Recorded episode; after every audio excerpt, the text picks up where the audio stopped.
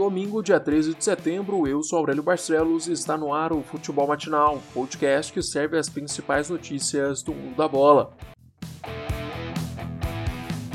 Sábado de clássicos no futebol brasileiro. Em Curitiba tivemos um Atletiba direto da zona de rebaixamento, literalmente um encontro dos desesperados no Brasileirão. O Atlético Paranaense chegou ao clássico ocupando a 17ª posição com 8 pontos conquistados. A fase era tão ruim que o Furacão não venceu uma partida a 7 jogos, somando dois empates e 5 derrotas nas últimas rodadas. Do outro lado, o Curitiba vinha de 3 jogos sem vencer, amargando um empate fora de casa contra o Goiás após estar dois gols à frente no marcador. Na Arena da Baixada, a pressão era dos dois lados no início do jogo. Em casa, o Atlético buscou ataque desde o começo do jogo e conseguiu marcar com apenas 12 minutos da etapa inicial, com a pedrada de Fabinho. O camisa 7 participou do início da jogada tabelando com Jonathan na ponta direita. O lateral tentou jogar a bola na área, a zaga desviou e ela veio rolando para Fabinho encher o pé. O gol no começo da partida deu segurança ao Atlético, que começou a tomar conta das ações ofensivas. O Coxa também tentava chegar, mas errava muito o último passe, não conseguia aproveitar o tempo com a bola no pé. O time de Jorge Jorginho terminou o duelo com 57% de posse de bola, mas teve apenas 5 finalizações durante os 90 minutos, enquanto o rival teve 10.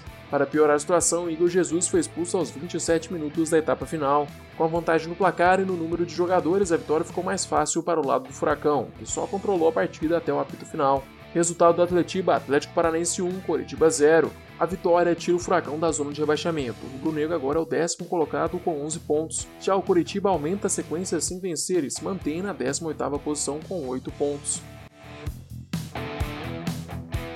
O outro clássico da noite foi entre São Paulo e Santos. Diferente do Atletiba, o Sansão era uma briga direta na parte de cima da tabela. De um lado, o segundo colocado do Brasileirão, São Paulo, que se vencesse empatava em número de pontos com o líder internacional.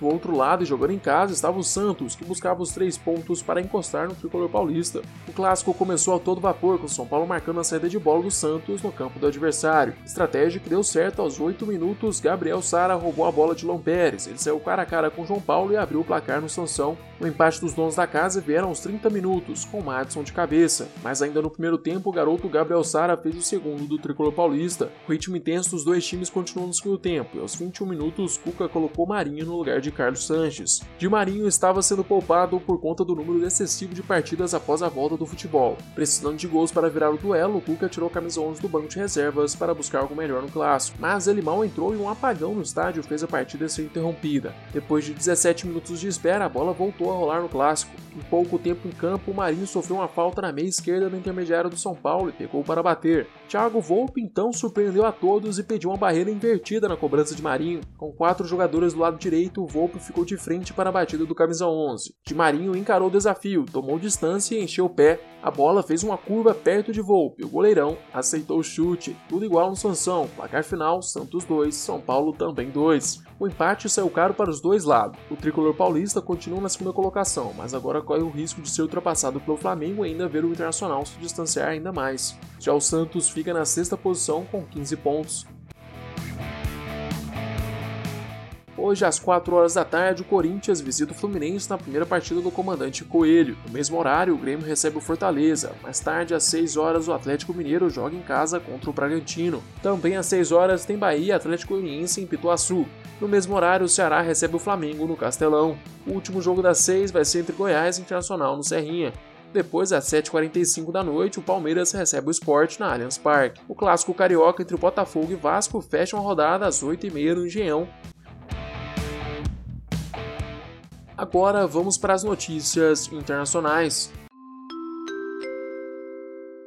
Na volta da Premier League, Salah faz um hat-trick. O Liverpool vence o Leeds por 4 a 3 em Anfield. O atual campeão começou a competição contra o time de Bielsa, que acabava de voltar à elite inglesa depois de 16 anos, e foi uma partida mais do que movimentada, digna de Premier League. Os donos da casa abriram o placar aos 3 minutos com Salah de pênalti.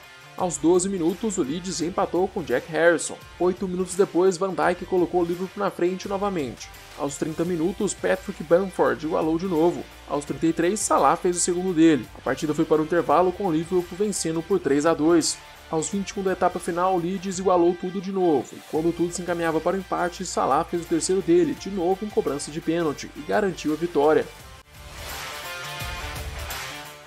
Chegamos ao fim deste episódio. Eu, Aurélio Barcelos, volto amanhã com mais futebol matinal para vocês. Eu te espero aqui às 6 horas da manhã. Aproveite para se inscrever no nosso canal do YouTube e seguir o podcast no Spotify.